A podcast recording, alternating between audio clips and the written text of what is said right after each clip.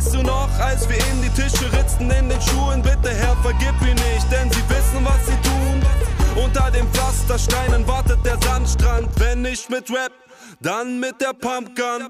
Und wir singen im Atomschutzbunker. Hurra, diese Welt geht unter. Hurra, diese Welt geht unter. Hurra, diese Welt geht unter. Jens, äh, du sagst ja, ähm, Fridays for Future, die Bewegung hätte keinen Soundtrack, aber da, da ist er doch.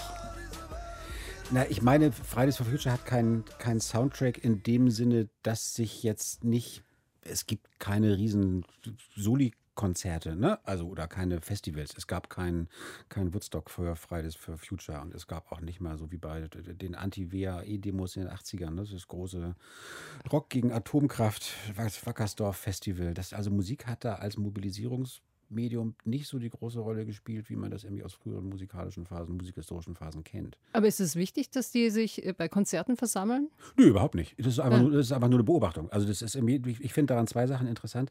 Das eine ist, ähm, dass Musik offensichtlich generell als Mobilisierungsmedium für emanzipatorische Bewegungen nicht mehr so wichtig ist, weil das über in sozialen Netzwerken funktioniert und über andere Medien. Das finde ich nicht schlimm. Ist einfach, ist aber einfach als his- historischer Wandel zu, zu betrachten. Und es ist aber auch so, das war natürlich anders als bei, anders bei, bei Black Lives Matter zum Beispiel. Da gab es ja dann schon tatsächlich sowas wie einen Soundtrack. Ne? Also, aber Nee, was ist der Unterschied? Also, das war doch auch äh, sehr digital alles. Oder gab es da auch Veranstaltungen? Ich kann mich da nie, gar nicht erinnern.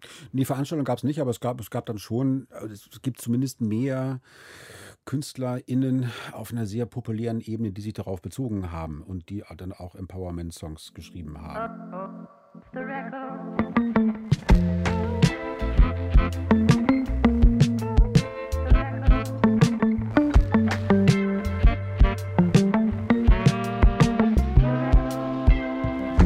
Jens Balzer ist heute mein Gast. Ähm, Musikjournalist, Buchautor und ein Kind der 80er. Ja, also in den 80ern popkulturell sozialisiert. Ich bin fast versucht zu sagen, musikalisch ist diese Folge von Off the Records dem Tod geweiht. Wir sprechen heute über Jugend und jeder von uns hat so ein paar Songs dabei, die irgendwas über die Jugend, vielleicht auch über die Jugend von heute erzählen oder auch über die eigene. Welcome Jens. Hi. Dankeschön, hallo.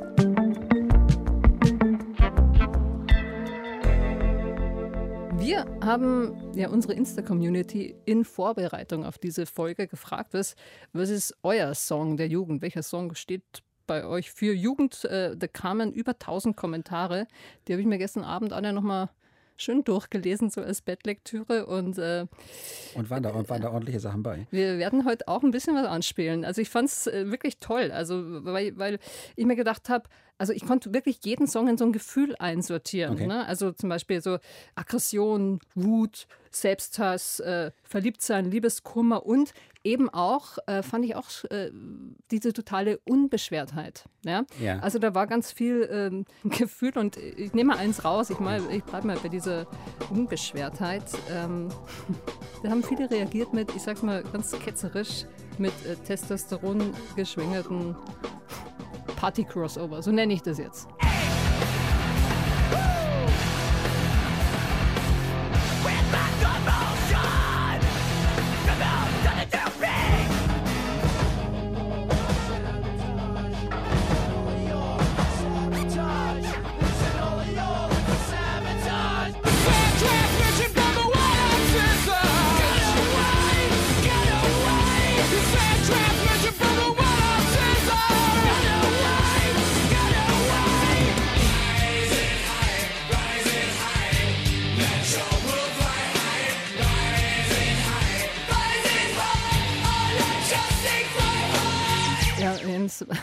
Was war da los? Also, äh, als das rauskam, ne, äh, H-Blocks Rising High, Ja. äh, ich habe es mal nachgerechnet, da wirst du 25 in Versatzung, da wirst du fast erwachsen und kannst jetzt so mit einer, kannst du dich noch reinversetzen, wie du da auf, auf sowas geguckt hast damals, ne? Also, Da war das 94, ne? Dementsprechend. Ich, ich habe offen gestanden in der Zeit solche Musik überhaupt nicht gehört. Also ich kann zu Age-Blocks nicht wirklich was sagen, weil ich hatte irgendwie, dachte irgendwie spätestens mit 91 mit Smells Like Teen Spirit und, und Nevermind war für mich Gitarrenrock bis auf weiteres beendet. alles gesagt. Alles gesagt. Und dann gab es dann gab es so wahnsinnig viel interessante Clubmusik in der Zeit. Also Techno kam auf der, in den 80ern schon angefangen, Deep House zu hören. Ja. Reden wir auch gleich drüber. Ja. Aber mich würde wirklich vielleicht auch dieser Befremdungsmoment interessieren. Nee, was, was ich, nee, was ich, der Bogen, den ich schlagen wollte, war zu sagen, ich habe deshalb halt viel, viel Jungle und, und Breakbeat gehört und Drum and Bass. Die Stimmung ist ja eine ähnliche. Das ist genauso aufgeregt und euphorisch. Es ist halt vielleicht bei Jungle ein bisschen rhythmisch aber komplizierter irgendwie so und hat auch immer noch so etwas futuristischer ne, Aspekt dabei. Aber es ist trotzdem eine, natürlich eine sehr euphorische und, und, und erstmal so auf, auf ein kollektives Empowerment setzende Musik irgendwie. Also das finde ich jetzt erstmal nicht so unähnlich. Also insofern kann ich das gut nachvollziehen. Ich mochte einfach damals keine Gitarren mehr hören. So, das aber. was ich schon so ein bisschen als Unterschied empfinde, aber vielleicht, weil ich eine Frau bin und das wirklich auch körperlich gespürt habe. Ich glaube, in so einem äh, Techno-Club wäre ich jetzt relativ unversehrt rausgekommen auf so einer Tanzfläche. Ja. Wenn ich da war, haben die Pogo-Jungs mal ordentlich losgelegt und ich weiß immer, also wie viel Raum die Jungs damals eingenommen haben und äh, auch einen draufgesprungen sind und so. Und das war wirklich männliches Terrain. Ja. Und ich weiß, ne, diese ganzen Beastie Boys und so, da ging es körperlich halt so ab. Und das habe ich als, ähm, ja, hat mir tatsächlich nicht so gut gefallen. Also ich hätte mich auch gern da ausgelebt, aber das ging halt nicht, es war besetzt.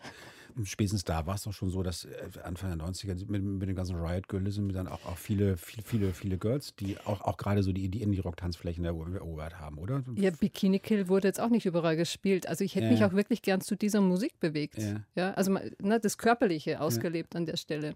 Und da auch, wenn man optisch jetzt so ein bisschen Riot-mäßiger Ja. Unterwegs war, du bist halt körperlich schlichtweg unterlegen an Ja, mancher ja. Stelle. Ne? Das ist natürlich in Clubs anders. Zumal, also vielleicht nicht, nicht also auch nicht unbedingt, also in, in den Techno-Clubs der Zeit, je nachdem, was für eine Art von Techno da gespielt wurde, wie bei, so in Gabba-Techno oder noch Industrial oder Electronic Body Music, was aus den 80ern so rüberkam, das kann natürlich auch schon sehr maskulin sein. Aber überall da, wo dann irgendwie House oder Deep House gespielt wurde, das waren ja auch dann meistens schwulen Clubs irgendwie. Und dann war klar, dass da auch erstmal eine andere Umgangsformen auf der Tanzfläche herrschen. Das gefällt mir total gut. Da gehen wir jetzt hin. mit, mit deinem ersten äh, Track, den kenne ich sogar, weil es wirklich so eine Haushymne ist und äh, es ist auch ein Manifest irgendwie. Ne? Auf dem Cover sieht man ja auch Martin Luther King drauf und Ja. es ist so aufgebaut und ich finde es einen, ähm, da fühle ich mich gleich wieder viel harmonischer. Ja, voll.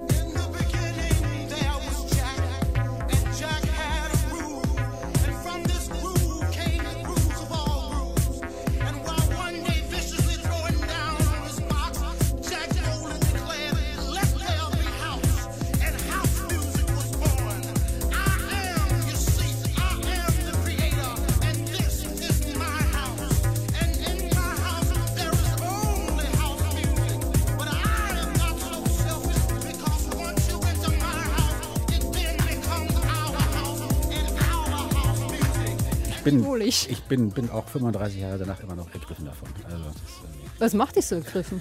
Es ist ein wahnsinnig toller Track also von Larry Hurt, alias Mr. Fingers. Also wirklich so einer der ersten, den ich, glaube, der ist von 86 bis das in Deutschland ankam, dauert das ein bisschen irgendwie, aber äh, äh, dann auch sowas wie House wahrgenommen habe. Und dann gibt es halt irgendwie dieses Mash-up, das zwei Jahre später Chuck Roberts, also äh, noch aus einem anderen House-Track, aber da ist dann tatsächlich so das Haus als Glaubensbekenntnis. Das fand ich, deswegen habe ich es auch mitgebracht, weil wir jetzt hier über ne, Jugend, was hat einen so bewegt in der Jugend und dann gibt es halt einmal so was, worüber wir gerade schon geredet haben, also das, man fühlt sich, oder im Zweifelsfall fühlt man sich erstmal als Jugendlicher ja allein, unwohl in der Welt, man hat Liebeskummer, man kennt nicht die richtigen Leute, man zieht sich anders an irgendwie als die anderen und findet Und dann gibt es halt immer so äh, kollektive Momente, wo man plötzlich das Gefühl hat, man ist irgendwo aufgehoben, man findet eine Familie und sei es irgendwie, also weiß ich, bei mir war es zum ersten Mal, ich war als junger Grufti 1985 in meinem ersten Cure-Konzert, da hatte ich dann irgendwie so, die sehen ja alle so aus wie ich. Irgendwie. Und dann, genauso, dass, als man äh, dann wenig später dann tatsächlich sowas wie Haus entdeckt habe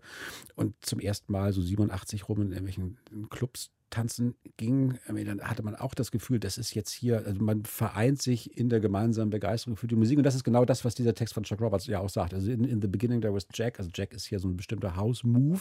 Ich wollte es also, gerade ne? sagen, man, ist so- wer ist Jack, Jack, weiß man genau. natürlich Also als nicht Jack, Jack, Jack äh, war, ja genau, für die jüngeren Leute. Also Jack war so, war so, war so ein spezieller Tanzmove aus den 80ern. Da bewegte man sich so wie so, so, so, so, Schlange, so, so, schlangenförmig. Total schön auch so und, und ist, ist, äh, genau, und ist aber gleichzeitig hier dann auch eine Metapher für Gott. Also das ist so, ne, das ist quasi so eine Predigt. Also Jack ist gewissermaßen der, der Gott oder der, der jetzt Haus in die Welt gesetzt hat, um seine Schäfchen im Haus ne, zu versammeln irgendwie und alle, die sich irgendwie die, die Haus fühlen können, can you feel it, die sind dann gleichzeitig auch alle eins, egal woher sie kommen, wie sie aussehen. If you're, if you're Jew or if you're gentle, it doesn't matter if you're white or black und das alles, alles spielt keine Rolle. Das ist für, für die große Utopie des Dancefloor natürlich. Alle sind gleich. Und das fand ich jetzt eben, das, das beschreibt so eine, so, so eine Glückserfahrung, die ich so als junger Mensch auf dem Dancefloor hatte und die mich in den guten Momenten auch immer wieder bei gelungenen Tanznächten irgendwie so. Es sind hier irgendwie alle, auch viele Leute, die man sonst nie treffen würde, irgendwie und alle lassen sich, haben, haben Vertrauen ineinander und lassen sich gehen irgendwie auf der Welle der Musik. So. Hast du irgendwie eine Rave-Biografie eigentlich? Nee, ich habe keine Rave-Biografie. Ich erzähle gleich von meiner Biografie. Ja, Aber äh, ich dachte mir schon, ich möchte noch ein bisschen bleiben, weil ich, äh, bin, ich bin ja äh, nach dir geboren. Ja. Deshalb interessiert es mich auch tatsächlich mit diesen äh, 80ern. Ich glaube, was ich auch viel später begriffen habe oder was mir erst viel später was gegeben äh, hat, war die Körperlichkeit davon dass eben kein Text da ist. Ich war immer so Ja. textreferenziell und Ja. ähm, äh, ich finde das auch halt, ne, diese Entgrenzung da drin ganz spannend im Körper und im Techno. Aber ich frage mich auch, als das so losging, ne, waren die 80er, wie, wie politisch waren die eigentlich noch? Oder schon wieder? Oder ich weiß es nicht. Findest du, es war ein musiktechnisch politisches Jahrzehnt? Ja, das finde ich schon. Also, also die, die 80er haben ja auch anders angefangen. Also ich habe, als ich angefangen habe, Platten zu kaufen, da habe ich dann, ähm, kommen wir vielleicht noch zu, noch Joy Division und Cure gekauft und halt so, so Gothic-Platten. Das war natürlich irgendwie, die waren auch in einer bestimmten Weise politisch, weil es irgendwie so eine, genau wie der deutsche Punk der Zeit ja auch, Fehlfarben, eine ganz wichtige Platte für mich, als ich 13 war. Kam, die Monarchie kam, und Alltag. Monarchie und Alltag, genau. Die kam raus, als ich elf war, bis man das auf dem Dorf entdeckt hat. Ging ja auch noch so zwei, drei Jahre dahin. Also, aber da war natürlich so, so eine generell so eine apokalyptische Grundstimmung, die einem ja auch durchaus als Teenager damals äh, ergreifen konnte, weil man hatte eben die großen Bonner Hofgarten, die große Demonstrationen gegen die Aufrüstung und gegen das, gegen das Wettrüsten. Man hatte irgendwie, das war direkt bei uns vor der Haustür in Brockdorf, die Anti-AKW-Demonstrationen, wo die Polizei wirklich über den protestierenden Leuten irgendwie so mit, mit Helikoptern äh, geflogen ist, wie in Apocalypse Now in dem Film und mit Wasserwerfern Leute wegge, weggesprüht hat. Da, über die Polizeibrutalität gegen die Demonstration, Demonstrationen macht man sich heute irgendwie keine, keine Vorstellung mehr. Und das war natürlich irgendwie, das hat einen schon extrem stark politisiert. Das war schon klar. Das ist das Schweinesystem, das jetzt irgendwie Atomkraftwerke baut irgendwie und der militärisch-industrielle Komplex. Das war eine ganz starke Stimmung und es gab dann eben, aber was es zum, auch, auch zum ersten Mal gab, war das dann sowas, und das finde ich auch äh, politisch nicht zu unterschätzen, sowas wie, wie schwule Emanzipation in den Mainstream kam. Also es war Bronski. Genau, ne? Frankie Goes to Hollywood. Ja. Also dann, dann auch diese, diese Videos, wo das ja wirklich BDSM-mäßig, Lackleder-Fetisch-mäßig so ordentlich abging, dass man, ich habe nachher rein, ich habe das ja wie- noch mal alles nochmal wieder angeguckt von der Weile. Das, das war für 85 im Fernsehen Musik.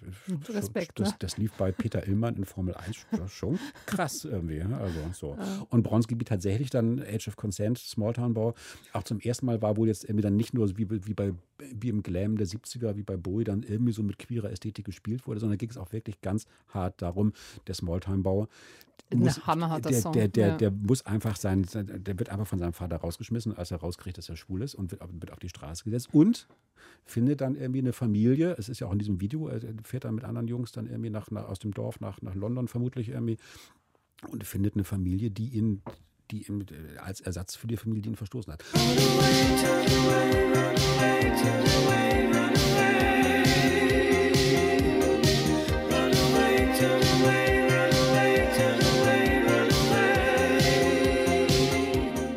Dieses Familienfinden, das war auch für mich in den 80ern so als individuelles oder so für, den, für die individuelle Selbstfindung so, man ist halt irgendwie das auf dem Dorf, war alles doof, es gab irgendwie kein Internet, man konnte, also ich mochte die meisten Leute nicht, sie mochten mich nicht, irgendwie Freundin hatte ich auch nicht, das war alles irgendwie furchtbar. Und da war Musik ein ganz starkes Empowerment-Medium. Und wenn man, als man dann endlich die Leute gefunden hatte, mit denen man in die gleichen Konzerte ging oder dann später in die gleichen Clubs, da war die Familie da und dann war erstmal alles gut. So. Ja, ich, ich spürte das ja nach, ne? War bei mir im, in, Ja. in Niederbayern auch nicht anders. Wir haben in der Folge zur Kleinstadt schon ausgiebig darüber gesprochen, äh, über den Leidensdruck und äh, von daher, ne, dass man da raus möchte und nach Community und nach Verbindung sucht, das kann ich total nachspüren. Womit wir jetzt schon bei meiner Sozialisation wären. Ja, sag mal. Ja, genau, Grunge, ne? Grunge hatten wir, aber eigentlich war es bei mir ein bisschen davor noch. Ich habe über, überlegt, was war eigentlich meine erste komplette Diskografie, die ich hatte.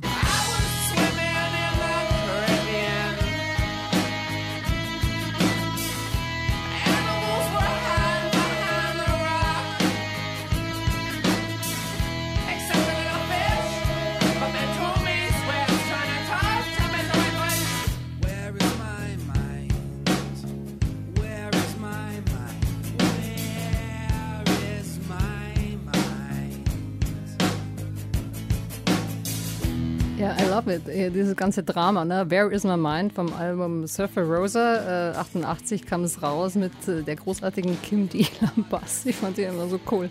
Wenn ich äh, jetzt diesen äh, Text höre, ne? man muss schon sagen, eigentlich ist es kompletter Nonsens, den Ja. Frank Black da singt. Ne? Also mit den Füßen in der Luft und dem Kopf am Boden.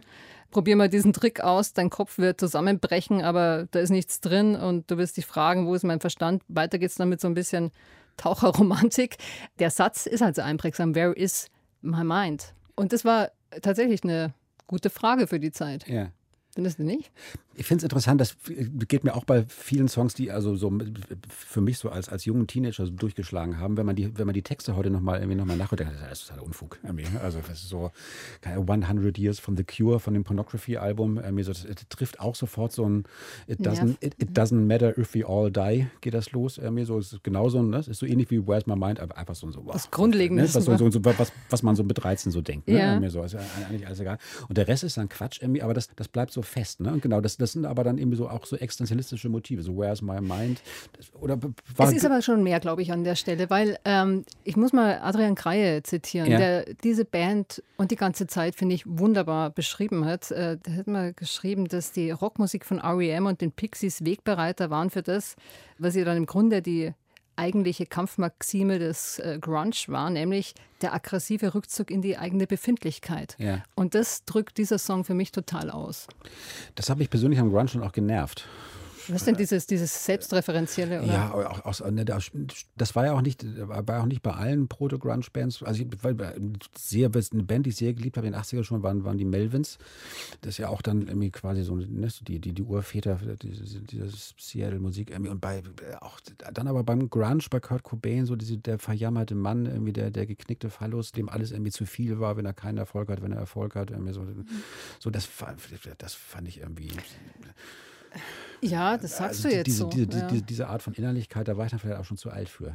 Also, Vielleicht- das mag sein, dass du dazu alt vielleicht, warst. Vielleicht, vielleicht muss man dann wirklich irgendwie, muss man dann wirklich 13 oder 14 sein, damit man sich, damit man das so erreichen kann. Ich möchte es trotzdem in so einen ähm, Kontext nochmal stellen, weil ich glaube, es hat schon so ein bisschen damit zu tun, also es sind ja so eben, es ist ja im Grunde Rockmusik, aber was ist es für eine? Du hattest davor halt so die großen Erzählungen auf der Bühne und dann hattest du Mauerfall, ja, und dann war nämlich äh, wirklich so ganz viel auserzählt, finde ich, ne? und dieser ganze Scorpions-Rock und so, die waren ja dann nur noch im Osten irgendwie unterwegs und Rock war so völlig im Mainstream, also von der musikalischen Klanggestalt her galt es ja irgendwie, das zu befüllen. Und es gab halt irgendwie gerade nichts äh, mehr zu erzählen. Ne? Und dann, also für mich waren die Pixies schon so ein bisschen Deswegen, ähm, aber Abgrenzungsmoment. deswegen, deswegen hast du auch eher dann äh, in der Zeit dann irgendwie tatsächlich so Grunge gehört. Aber es hätte ja auch die Möglichkeit gegeben, dann irgendwie Straight Edge, Washington DC Bands zu hören, so Fugazi und so. du, Ne, nicht, also- dass ich kein Henry Rollins-Fan Okay. oder, oder ja. Äh, ja, was habe ich da auch, ich habe auch Minor Threat oder so habe ich auch Genau, gehört. ja. Äh, aber, Aber das das, war mir aber, auch. aber das war ja extrem politisch. Ich meine, Ja, aber das habe ich eher gehört wegen den Jungs, muss ich ganz ehrlich Okay. sagen. Ja. Weil, äh, na, ich war schon in so einem Punk-Straight-Edge-Umfeld auch dabei ja. und da wollte man halt cool sein. Aber Also- das also war eine so Musik, ges- die, gesunde, gut gewachsene, schmale, junge, schwitzende Jungs fandst du gut in der Zeit. Ja. also auf jeden Fall war es mit denen ganz launig. So, jetzt wird es ein bisschen avantgardistisch hier. Natürlich, jetzt kommt ein Song von Jens. Ist ja klar. Ein Song, den fast niemand kennt, den es auch nirgendwo mehr zu kaufen gibt Richtig. und den nur die, Nur die ganz, nur die, die, ganz die Eingeweihten. ganz Eingeweihten gehört haben und nach wie vor als großartiges Relikt der 90er empfinden. Und ich, äh, aber ich muss sagen, Jens, du hast das recht. Es ist ein wirklich großartiger Song.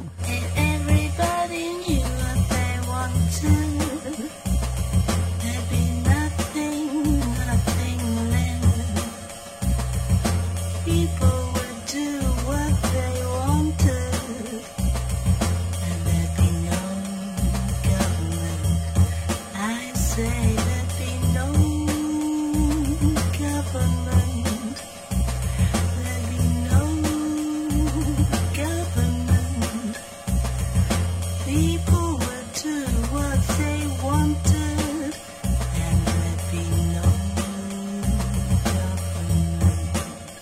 Freudvoll, der Song. Aber wirklich oder nicht? Oder findest du nicht? Ich finde den großartig. Ich, hab, ich sag's ich habe den durch dich entdeckt und habe mir das gestern zu Hause angehört und dachte mir, wow, was für eine Stimme. Und der ganze Beat und alles, ja, die Message, ja, Aber ich finde das. no government, ja. Genau, aber ich habe das irgendwie, also zum einen ist es wirklich, wirklich, äh, kennt fast keiner, fürchte ich, aber es ist wirklich eine meiner Lieblingsplatten. Ich habe die 91 gekauft, weil wegen einer euphorischen Rezension in der Specs damals und habe die, äh, wirklich, liebt die wie wenig andere Platten. Irgendwie, Das ist dann, sonst glaube ich, irgendwie, gibt es bis heute nicht auf Vinyl, ist einmal wieder aufgelegt worden. Irgendwie ist hat auch keine, keine besondere Karriere gemacht, die Sängerin, aber das ist wirklich ganz, ganz großartige Musik mit Shut Up and Dance, einem Produzentenduo, das dann noch zwei, drei Platten Anfang der 90er gemacht hat, die wichtig dann für das, was man später Jungle und Drum and Bass nannte, waren. Irgendwie. Das habe ich deswegen ausgewählt, weil es wirklich ein Song meines Herzens ist. Und es ist aber auch, was man von dieser großen Einfachheit, man kann ihm einfach nicht widersprechen. Wenn alle wüssten, was sie wollen, bräuchten wir keine Regierung irgendwie. Und wenn, wenn sich alle darüber im Klaren wären, was sie tun möchten, dann können wir uns alles andere sparen. Das ist so, das ist von einer also der, dermaßen schlagenden Einfachheit, dass man so, ja, genau so sieht man, das ist so die Idee, die man mit, mit weiß ich nicht, als, als später Teenager, auch mit Anfang 20 noch hat. Die Sachen können so einfach sein, wenn nicht irgendwie, man könnte das äh, auf das Government verzichten, irgendwie so, wenn sich einfach alle miteinander abstimmen würden. Aber, jetzt kommt der dialektische Pferdefuß, dafür müssen auch alle wissen, was sie wollen. Also ich meine, so, so, so schlicht dieser Text ist, irgendwie so, so, so tricky ist der, weil er, weil er es unterstellt natürlich, die Welt ist halt so kompliziert, weil eben nicht alle wissen, was sie wollen. Und wer weiß schon, was er wirklich will. Das kriegen wir nicht, das, das kriegen wir nicht mal in Zweierbeziehungen hin zu wissen, was wir wollen. Und dann schon gar nicht, wenn wir irgendwelche, irgendwelche Gesellschaften konstruieren wollen. Also brauchen wir am Ende des Tages wohl doch ein Government. Also da sch- schwingt schon so eine, so, so eine, so eine, so gewisser, so eine gewisse Resign- Resign- Resignation mit drin. Also ich finde den Song gut, ich finde den Songtext völlig naiv Ja. und völlig banal. Aber das ist wahrscheinlich genau das. Also ich, ich kann dir mitgehen, wenn du sagst, okay, das ist so ein Jugendgefühl von, na, man hat sich irgendwie Drogen reingepfiffen, steht so auf der Tanzfläche und man ist so PC und möchte Genau, mit allen kuscheln und genau. so. Und dann hat man so eine Einfachheit in, in seiner und äh, umreißt gar nicht die Komplexität. Und ich frage mich gerade, geht es darum, äh, also ist das äh, das Ziel, dass, äh, dass jeder gleich weiß, was er will? Es geht ja um Verhandlungen im, im Government so. Und ich finde es so ein bisschen ausblendend von Wirklichkeit, was ja für ein Teenageralter auch okay ist. Ja, aber genau, ich, ich finde, dass äh, Pop hat natürlich im- immer auch mit Komplexitätsreduktion zu tun ähm, und, und, mit, und mit Naivität. Hatten ähm, wir so. heute schon ganz oft, ne? Das- Oder? Also das also so, so eine gewisse, also das, das, das, das Vorrecht der Jugend irgendwie auch so die, die, die, die Arroganz des Recht haben wollens gepaart mit so einer gewissen Naivität und man kennt sich halt noch nicht aus in der Welt irgendwie. Ja. Aber das, das ist doch, das ist für dich irgendwie her- hervorragend auf den Punkt gebracht. Und die Jugend glaubt ja immer, und ich glaube, das ist ja generell so ein Aspekt von, was ist eigentlich die, die Reife? Ne? Also, oder wann ist man erwachsen? Und ich glaube, als Teenager ist es so, du findest dich intelligenter als die, die vor dir da waren und weiser als die, die nach dir kommen. Es gibt so zwei äh, Aspekte, die im Erwachsenen, also man ist man Erwachsener, finde ich zwei Aspekte eigentlich ganz schlüssig. Das eine ist, wenn du das erste Mal so Verantwortung trägst für einen anderen Menschen. Ja. Und das zweite ist, wenn du das gelten lassen kannst. Also wenn du deine Eltern irgendwann nicht mehr scheiße findest. Ja. Ja? Wenn du es einfach gelten lassen kannst, dass es okay ist. Und äh, ja, also ja, und da Feindbilder sind vielleicht so was ganz Klassisches für die Jugend. Feindbilder braucht es irgendwie. Ja, Feindbilder, aber ich finde auch wichtig, was, du- was du vorher gesagt hast, eben diese, diese Übergangsphase. Ne? Also zwischen dem, also man, man, man ist kein Kind mehr, wir sind, keine Kinder mehr, wir sind aber auch noch keine Erwachsenen, die Verantwortung übernehmen müssen. Im Zweifelsfall erstmal nur für einen selber, dass man eventuell so viel Geld verdienen muss irgendwie und sich um seine Wohnung kümmern oder, oder, oder um seine WG. Also dass man jetzt, ne, nicht umsonst ist ja diese Zwischenphase, also das, was man heute Teenager nennt, das ist ja im Grunde genauso alt wie das, was wir heute Popmusik nennen. Das ist ja ein Nachkriegsphänomen. Also das entsteht erst, also zum ersten Mal taucht der Begriff, glaube ich, schlag mich tot, aber in den in späten 40ern und frühen 50ern in den, in den USA auf. Ja. Irgendwie, also genau für diese Zwischenphase natürlich dann auch irgendwie als in der wiedererstarkenden Nachkriegswirtschaft auch als Konsumgruppe entdeckt Absolut, werden. Ne? So, ja. die sollen, die sollen Platten kaufen Ja. irgendwie und dann, dann gibt es dann halt dann auch irgendwie die Musik von dann Elvis, Little Richard, irgendwie so den, den frühen Rock'n'Roll, der genau dieses Teenager-Gefühl dann irgendwie auch zu treffen versucht. Historisch finde ich das auch spannend. Ne? Du hast ja einen Song dabei, den hast du gesagt, wenn wir die Gelegenheit heute haben, aber was hindert uns daran, Jens? Komm, wollen wir. Es, so, es, es, er, Komm, er, wird, er wird nur noch so selten gespielt. Man, man sollte einfach mal, man, zu Unrecht, zu Unrecht. zu Unrecht. Das ist wahrscheinlich auch der Grund, warum du ihn heute mal wieder mitgebracht Genau. hast. Zieht euch nur die flachen Schuhe an, weil man damit besser tanzen kann. Die Pullis blau und gelb und rot, zum Rock den neuen Petticoat. Kinder wird das heute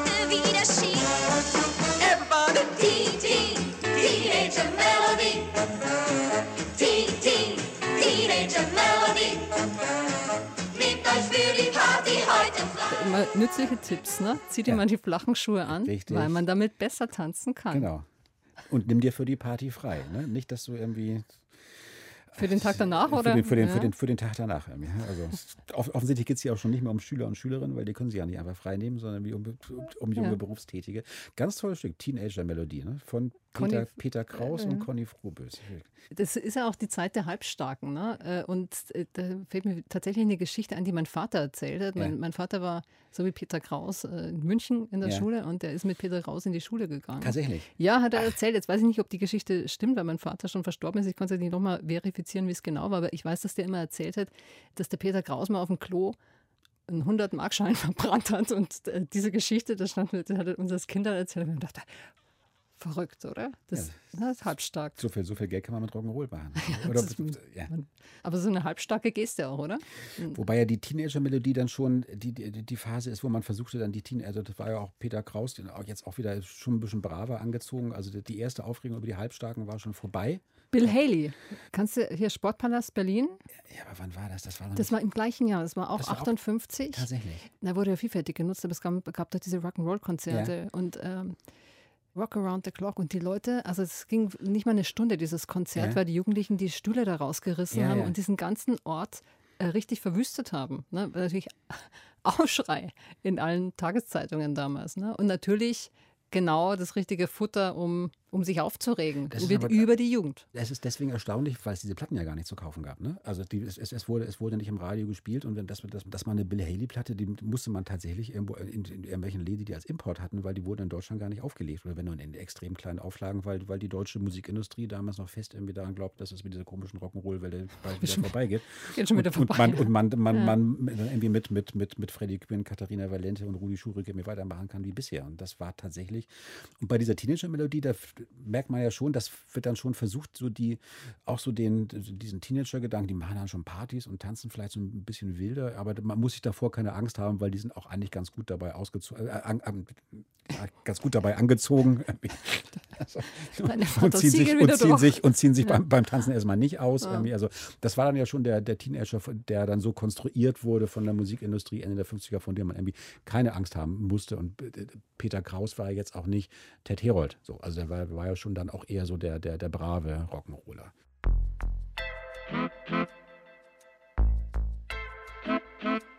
Wir hatten es ja äh, vorhin schon mal, ne, mit diesen ganzen Gefühlen, die irgendwo Hm. Spiegelung brauchen und es ist Eskapismus und es ist aber wirklich, äh, sagte ich ja eingangs schon, ne, wie viel Gefühl in dieser Teenagerzeit da ist und man muss das alles sortieren und die Mhm. Musik hilft einem so. Und das ist mir eben auch aus, äh, aufgefallen bei unserem ähm, Post, bei unserer Insta-Story, die wir äh, rausgehauen haben und wie unsere Community reagiert hat. Ne? Also äh, das habe ich wirklich auch verdrängt, wahrscheinlich, weil mir Liebeskummer so wahnsinnig wie auch jedem Menschen so wehgetan hat Mhm. und wie viele Songs da zum Thema Liebe und Liebeskummer kamen. Ja, So. voll. Jetzt, jetzt kann ich mal vorweg sagen, das äh, ist ja auch so was Tröstliches im Alter. Der Vorteil am Altern, man weiß, dieses Gefühl geht wieder vorbei. Aber in dem Moment ist dieses Gefühl von Liebeskummer, und das wurde mir jetzt beim Durchhören dieser Songs wieder so bewusst, diese Ohnmacht, die man da ja zum Teil verspürt, Aber- ist aber- ein furchtbares Gefühl. Aber Liebeskummer im Alter ist ja auch nicht geil, oder? Ja, aber man weiß, es geht vorbei. Okay, und ja. das ist das, das, das Tröstliche. but I'm a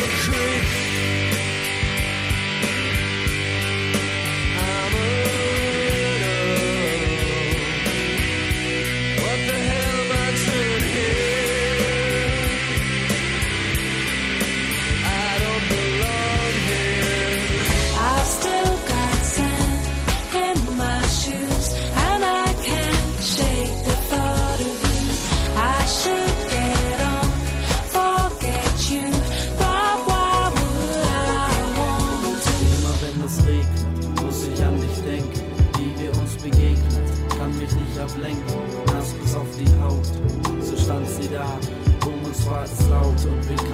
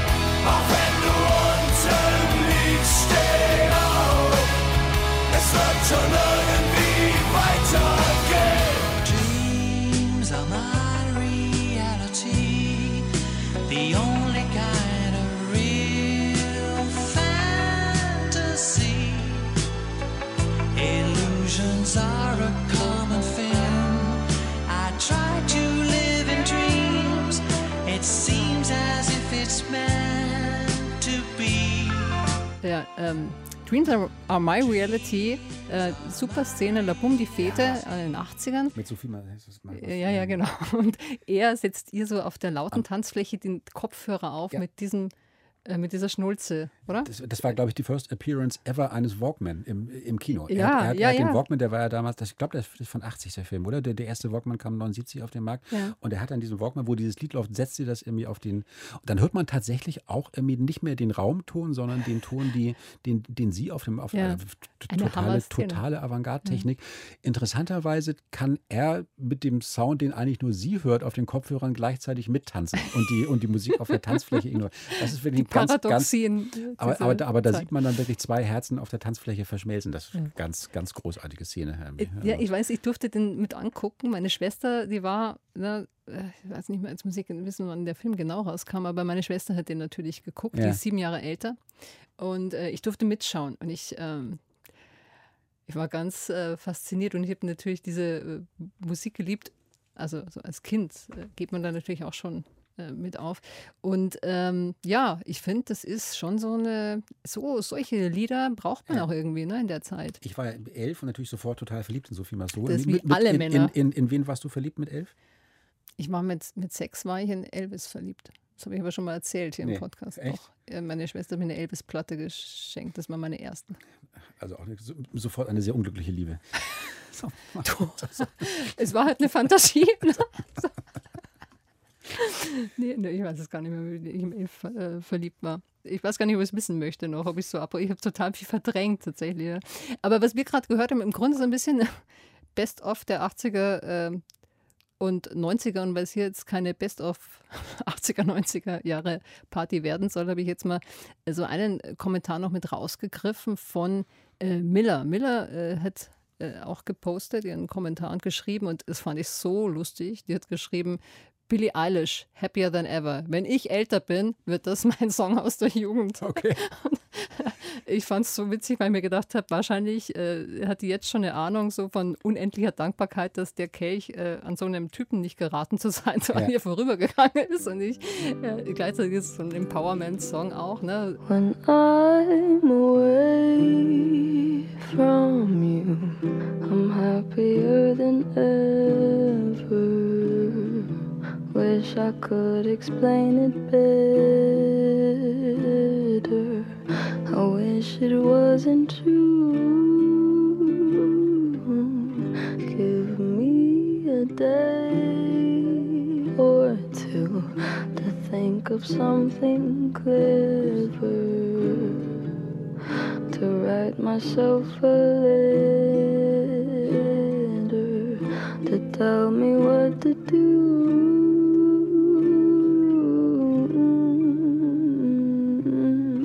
Mir gerade vor, meine Tochter, ich habe keine, aber äh, meine Tochter, mein Sohn äh, sperrt sich ins Zimmer ein und hört zum Liebeskummer Billie Eilish. Ich hätte ein gutes Gefühl, ich kann mir schlimmere Songs dazu vorstellen. Meine Tochter ist 17, hatte, hatte, hatte eine längere Billie Eilish-Phase, wurde irgendwie dann abgelöst durch Harry Styles, wo ich persönlich auch ganz froh bin. Und jetzt ist sie gerade total hooked on Maneskin, also diese ne, die italienischen ESC-Gewinner, die so den, den, den Glamrock der 70er wieder in die, in die Teenie-Stuben der 20er bringen. Und du lächelst milde dabei. Ich lächle ne? Bild dabei und freue mich. Wir waren, wir waren auch schon zusammen. Es gab so ein geheimes TikTok-Konzert im Schwutz, da waren wir schon zusammen. Irgendwie. Und neulich saß sie aber auch mit ihren Freunden und Freundinnen irgendwie bei uns in der Küche. Und was hörten die jungen Leute? Da war ich ganz froh, Tokotronic. Tatsächlich irgendwie, weil das, es ist dann tatsächlich auch für die Tochter eine frühe Prägung. Das ist ja auch Pech, wenn sie jetzt einen Vater als Popkritiker hat, irgendwie, aber Tokotronic sind gute Freunde von mir. Und ich habe die dann mit sieben oder acht schon immer mit auf Tokotronic-Konzerte geschleppt. Irgendwie. Und tatsächlich hat, kommt das immer noch irgendwie als, als musikalische Prägung immer wieder bei ihr. Und so spielst du mir den Ball zu, weil natürlich, ich, äh, ich habe Tokotronik noch dabei, zum Thema tatsächlich Berufsjugendlichkeit. Ja. Ist, jetzt sind wir ja beide Menschen, die so im Musikbusiness auch arbeiten. Gar keine Frage, man kriegt manchmal diese Zuschreibung. Kränkt dich die, wenn das jemand sagt, Ja, du bist bin, ich, bin- berufsjugendlich? ich, ich, ich bin ja, bin ja jetzt irgendwie eigentlich schon so im, im, im Vorruhestandsstadium, also ich ziehe mich ja langsam aus dem Musikgeschehen zurück. Also das ist irgendwie, ich glaube, wenn man die 50 überschritten hat, dann sollte man sich auch langsam irgendwie, langsam äh, irgendwie so, ja, das als Perspektive haben. Ich finde das nötig. Es ist aber auch wir sprechen hier in Berlin, es ist jetzt, die Pandemie hat da, glaube ich, schon einen Einschnitt bedeutet irgendwie, aber ansonsten war es ja auch so, wenn ich am Sonntagnachmittag ins Berghain zum Tanzen gehe, dann sind da jede Menge über 50-Jährige, weil das die Stadt ist, in der man irgendwie nicht aufhört, mit 30 auszugehen, um sich dann ins Familien, ins, ins Wohnheim zurückzuziehen, also in, in die Eigentumswohnung. Also das kriegt mich überhaupt nicht. Und es war schon so, dass ich als, als schon als, als ich habe angefangen vor, vor 20 Jahren hier für die Berliner Zeitung zu arbeiten, als war, war viel auf Konzerten. Ich weiß, da war ich so Anfang 30 und war dann mit meinem Fotografen, der ist ein bisschen älter, bei einem Konzert einer Indie-Rock-Band, an deren Namen sich keiner mehr erinnert, irgendwie. Und schon da kamen uns die jungen Leute entgegen und meinten so, guck mal, das Altenheim hat Ausgang. Also, und da war ich 30, also herrje. Ja, also, also, das, das, das, das gehört, glaube ich, ich, ich glaube, das ist generell so, wenn man, wenn man das, wenn man das, das die Teilnahme an, an Popmusik oder auch insbesondere am Nachtleben speziell oder an Clubkultur in irgendeiner Form zum, zum Beruf macht, ist man dann ja ohnehin schon irgendwie auf der anderen Seite. Also das war dann mit 30, mit 40 war es dann eine Zeit lang so, dass wann, wann immer ich jetzt mal irgendwo ausging, da kamen die ganzen jungen Leute und fragten nach Drogen, weil sie dachten, der Mann ist so alt, das kann nur der, der, das kann nur der Dealer sein. Also das hat mittlerweile Ja. auch abgenommen. Inzwischen gehe ich jetzt, glaube ich, so als, als, als Elder Statesman bei. Also man hat auch irgendwie beim, beim Älterwerden im Nachtleben verschiedene Phasen. Ja. Äh, ich mag noch diesen Gedanken von dir aufgreifen, ne? Also, weil das ist eigentlich so äh, eine Lösung aus dem Ganzen, dass man eine Peer Group findet, mit der man Ja. ne, so seine Bedürfnisse auch Ja. äh, ausleben kann, ohne dass man ständig über so ein Normativ geschert wird. Und Ja. ich finde, es gibt einen Song von Tokotronic, äh, es gibt, äh, die beschäftigen sich ja gerade auch zwar wieder viel mit, äh, mit Jugend, Jugend ohne Gott. äh, Gegen Faschismus, ja, genau. äh, aber ich nehme einen anderen Song, weil er mir wirklich viel bedeutet und weil ich mir den jetzt als erwachsene Frau immer wieder gerne anhöre, weil er einfach so einen Schutzmantel über mich legt, denke ich mir manchmal, oder über viele andere wahrscheinlich auch, weil für mich ist oft so Risiko versus die Vernunft. Ja? Mhm. Also alles, was riskant ist, du wechselst mit 40 nochmal deinen Job, du Richtig. verlässt deine Frau, Ja. du äh, verkaufst alles und gehst ins Ausland. Das wird nicht normativ gewertet ja? und es ist sofort unvernünftig. Ja, und, Oder am, äh, am, am, am Ende der Jugend ganz wichtig, also du, du studierst nicht, also das war in meinem Fall so, du stu- studierst nicht BWL oder irgendwas, womit man mal was anfangen kann, sondern ich habe dann 21 Semester Germanistik studiert Oh und mein viel, Gott. viel, das, damals ging das noch irgendwie.